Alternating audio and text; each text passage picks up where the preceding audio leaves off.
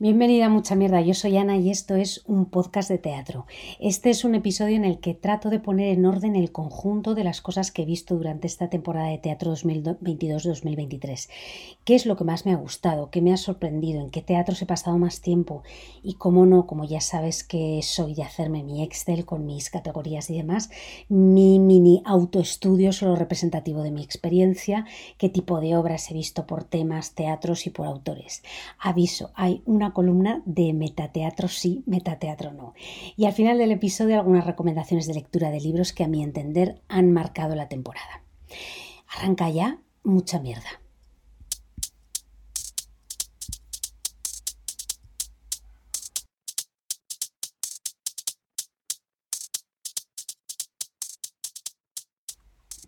Primero, no sé si te lo ha parecido a ti, para mí esta temporada ha sido eh, una temporada intensa. Ya comentamos también el pasado año que veíamos muchísima programación, probablemente debido al atasco de la pandemia. No sé si este año responde a eso o a otra cosa, pero lo cierto es que a veces ha sido difícil seguir el ritmo de la programación de este año. Y eso conlleva renuncias, tener que dejar de ver algo porque no llegas, porque te quedas sin entrada. En fin, también te comentaré qué es lo que más pena me ha dado perderme.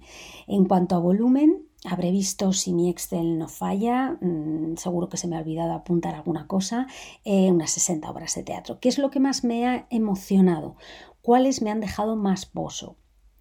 Pues mira, si tengo que hacer un ranking, que casi siempre me parecen injustos, haría este, aunque te digo que no he encontrado un orden, así que he tratado de hacerlo más o menos cronológico, de, hacia de atrás hacia adelante, acorde a las fechas en las que yo fui. Así que este sería mi puñadito de obras, em, las que más me han marcado. La voluntad de creer de Pablo Messiez en el español, que ha sido, por cierto, premio Max a Mejor Espectáculo Teatral de 2023.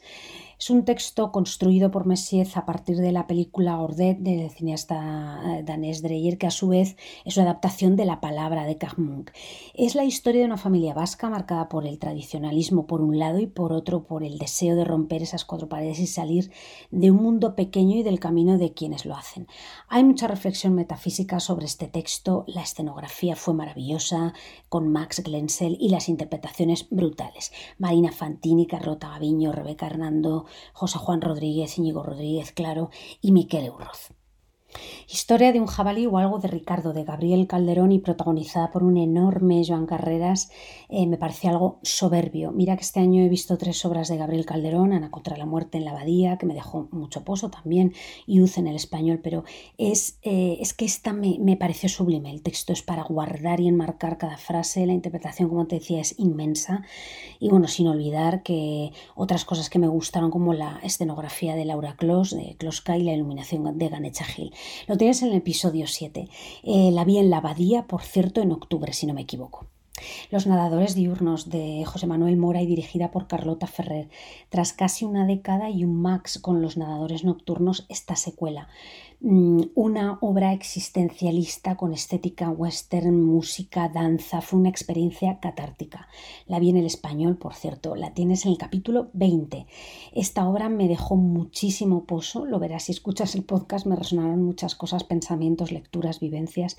Y bueno, la dirección de Carlota Ferrer fue magnífica. Perfilacos en escena todas ellas.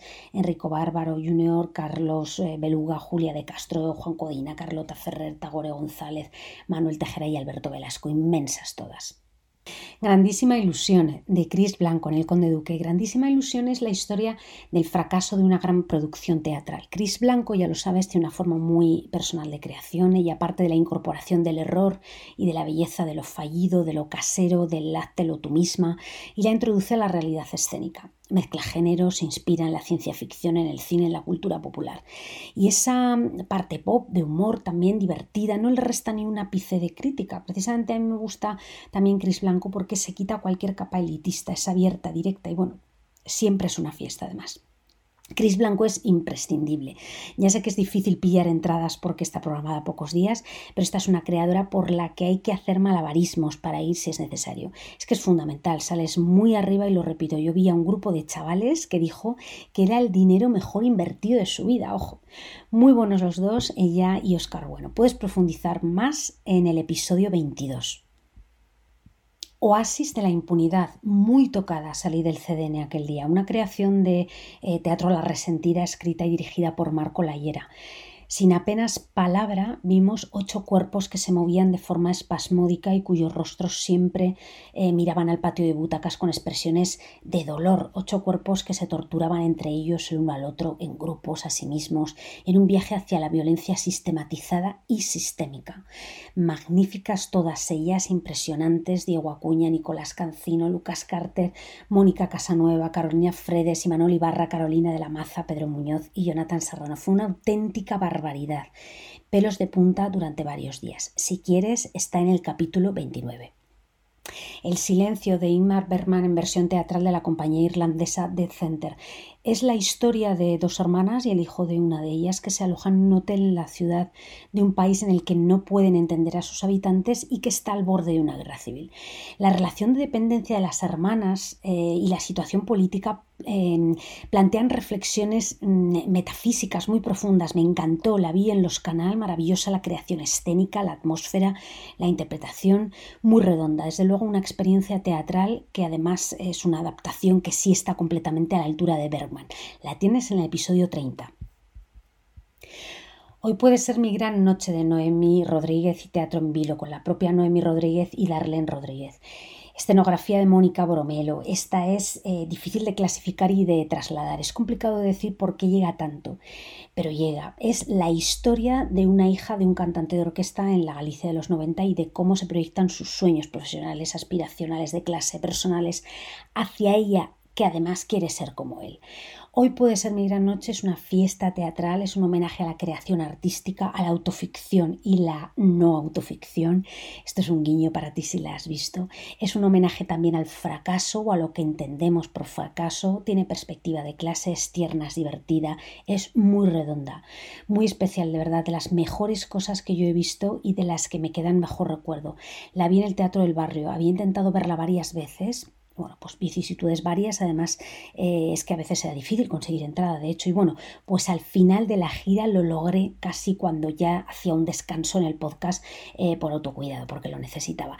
Esta, em, en fin, estas, mm, las que he citado ahora son de las que dejan poso poso, las que te dejan en una nube, pero he tenido experiencias, la mayoría muy buenas, pero me viene mejor, digamos, otras perchas para trasladártelas. Y además trato de seguir este orden cronológico. Bien, los grandes hits, sean de público, crítica, acontecimientos, expectativas de la temporada, la vida es sueño, uno de los, eh, sí, ha sido uno de los eh, hitos de la temporada. No son mucha mierda, además, eh, que ha sido un hitazo, sino en público, crítica, tremenda esta versión del clásico de Calderón en manos de Declan Donnellan a través de una coproducción internacional que la ha llevado por España, Francia, Analbi y al Barbican de Londres. La principal grandeza de esta apuesta fue la valentía de desacralizar el verso, tomar gota a gota el significado y transformar sobre todo a un segismundo para llevarlo Em, lejos de lo que habíamos visto hasta ahora. Magníficas interpretaciones, luces, sonido, pero tengo que destacar a ese Segismundo con Alfredo Noval, que es realmente emocionante, creativo y profundo. El programa de La vida es sueño lo tienes en el episodio 17, pero además recuerda que también tienes la entrevista que hicimos con Alfredo Noval en el episodio 31. Él nos contó la realidad, la verdad de un actor eh, que no nace en una familia dedicada a la cultura, nos relató su camino hasta conseguir vivir de lo que le gusta, la interpretación. Otra de las grandes esperadas era Lectura Fácil, una adaptación de la obra de Cristina Morales, que aprovecho para recomendarte otra vez, dirigida por Alberto San Juan en el CDN. Para mí, a título personal, con lo que me gusta el libro, probablemente era mi gran expectativa. Además, eh, repetían cuatro intérpretes de la obra de Supernormales, Carlota Gaviño, Marcos Mayo, Ana Marchesi y Pablo Sánchez. La obra tuvo momentos muy emocionantes y aquí en el programa 13 em, hablaba un poco sobre este tema de las expectativas cuando te gusta tanto una novela. Sí te digo que según pasa el tiempo eh, valoro más lo que vi, que lo valoré en su momento, eh, pero es cierto que es una novela muy difícil de adaptar y que está hecha con mucha honestidad. Además, era el momento de Fácil, la serie con la que Cristina Moraes no está muy contenta, y bueno, el tema de diversidad funcional con el pozo que había dejado en la temporada pasada la obra de Esther Carro de Guas Supernormales. El CDN además eh, repuso por primavera la obra y volví a ver Supernormales. Esto es algo que yo normalmente no hago, pero esta vez me lo pedía el cuerpo, así que ha sido también algo importante para mí, este combo de la serie lectura fácil y súper normales.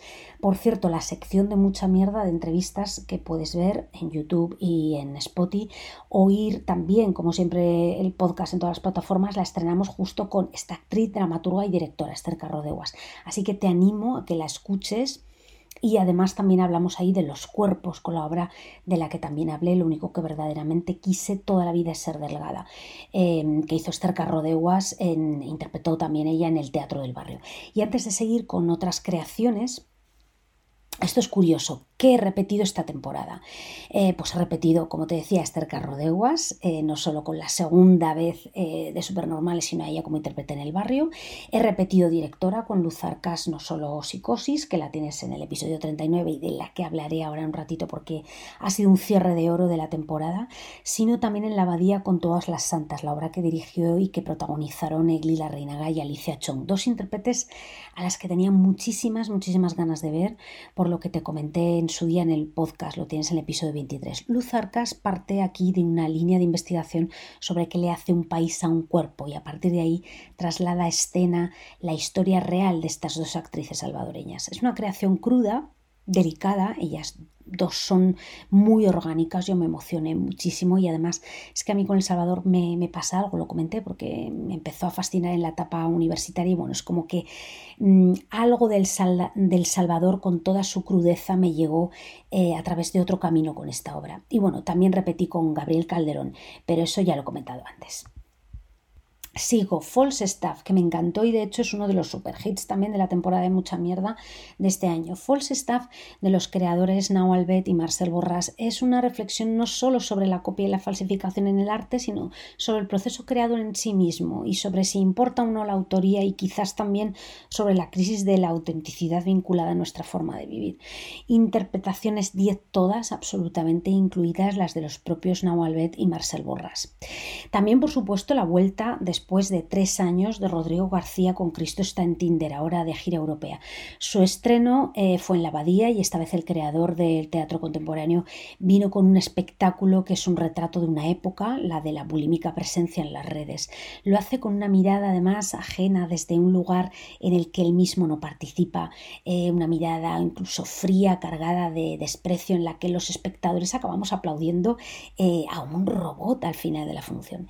Esta vez Rodrigo García fue de la mano de tres intérpretes con los que no había trabajado previamente, que son Elisa Forcano, Selam Ortega y Carlos Pulpón, con un trabajo eh, físico grandioso. La verdad es que ellos fueron un goce. Por temas, aquí tiro de mi Excel. Cuando voy a ver una obra, la catalogo para ver si el texto es de un hombre o una mujer, si hay protagonistas femeninas, en qué teatro la he visto, los temas y como te decía antes, si hay o no metateatro. Luego voy con eso. Sobre temas, es un poco complicado, mm, pero yo creo que gana peso, digamos, una cajita donde voy a meter varias cosas. Existencialismo, una reflexión sobre el mundo en el que vivimos, el momento en el que vivimos, y aquí metería desde la voluntad de creer hasta los nadadores diurnos, pasando por Imagine de Cristian Lupa y por supuesto la vida es sueño. Em, y aquí sí te digo una reflexión personal, además de esta mirada hacia el sentido de la vida, también ha habido crítica social. Quizá, o yo lo percibo así, la crítica social haya venido más em, de América Latina, con Muñecas de piel de Marianela Morena, que estuvo en los canales y habla de los abusos em, y la explotación sexual de menores. Mm, y, por ejemplo, en Ana contra la muerte, Oasis de la impunidad, Todas las santas. Mm, aunque es cierto que también ha habido eh, crítica social con Cristo está en Tinder em, y desde luego volviendo em, a España las aves también eh, con su reflexión sobre la democracia, Falstaff también y José y sus hermanas que volvieron con concurso de malos talentos. Y ya que tomo este tema, aquí también hablo de dos teatros que sí han definido bastante su contenido por el tema social. CDN y el Teatro del Barrio, dos teatros muy diferentes, uno público y otro cooperativa. CN dividió por bloques, digamos, temas de preocupación social en los que iba encajando las obras acorde. Por ejemplo, cuatro días, 400 días sin luz, karaoke Lucia, oasis de la impunidad y así, ¿no? Y por su parte, el Teatro del Barrio, que siempre ha tenido trayectoria política y por lo tanto social, esta vez sí eh, se ha metido muy de lleno en temas de concienciación social y yo diría que incluso de darle una vuelta de tuerca y usa el teatro como herramienta social, incluso más allá de lo artístico y por qué no Me refiero a cosas tan importantes que ha hecho y yo creo que posiblemente un ciclo imparable eh, comenzado por la gran Pamela Palenciano con No solo de los golpes, yendo también a No soy tu gitana con Silvia Agüero y ya a finales de la temporada también infiltrado en Vox de Mojagro. Más temas, el trabajo. Ha sido una temporada en la que hemos reflexionado sobre lo que más nos pesa en la vida y a lo que dedicamos más tiempo. Vimos en réplica el esfuerzo constante de ganarse la vida de Vicente Erlandis.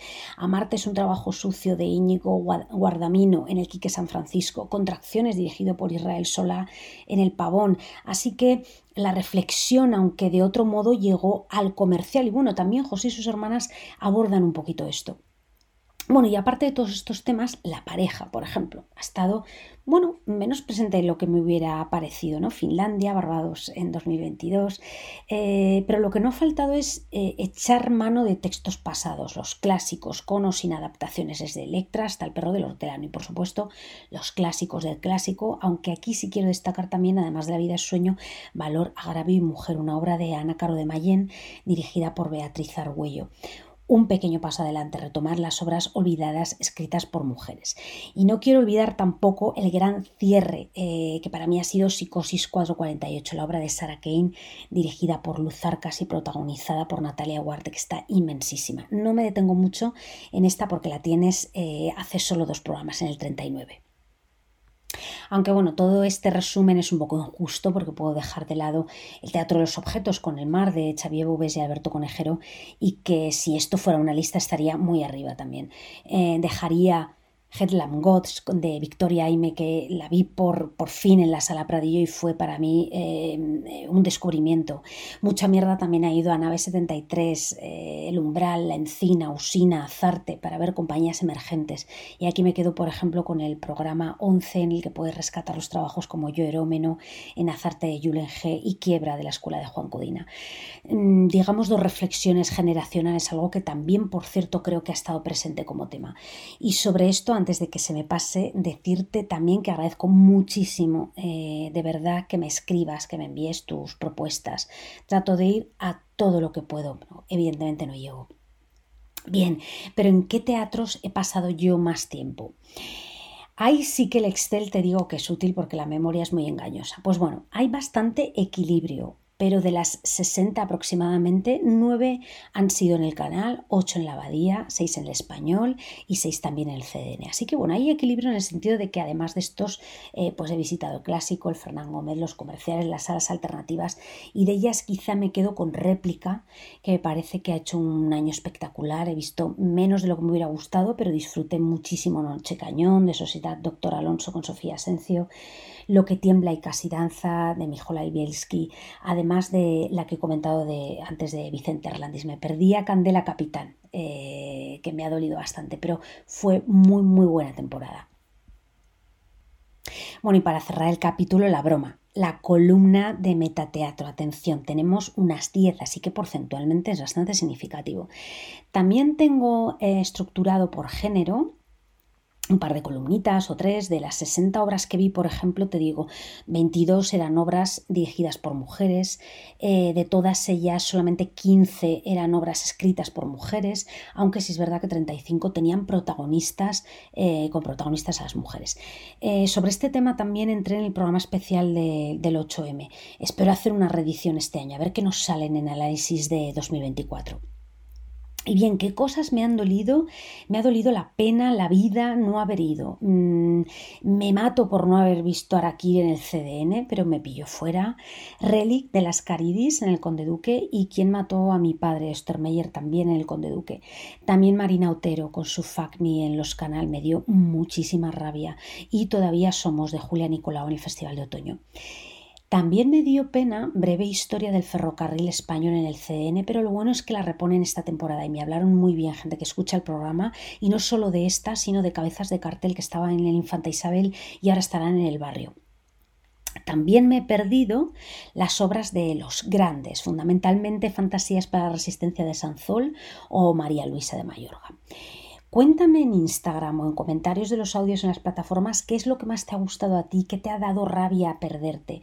A juzgar por el análisis de audiencia en plataformas, sí te digo que en general te ha interesado muchísimo en plan hit, La vida sueño, False Staff, Lectura fácil, La voluntad de creer, Los nadadores diurnos y Cristo está en Tinder. Aunque también tengo que decir que ha generado muchísimo interés eh, las entrevistas con Alfredo Noval y Esther Carrodeguas, además de los especiales premios Goya y del 8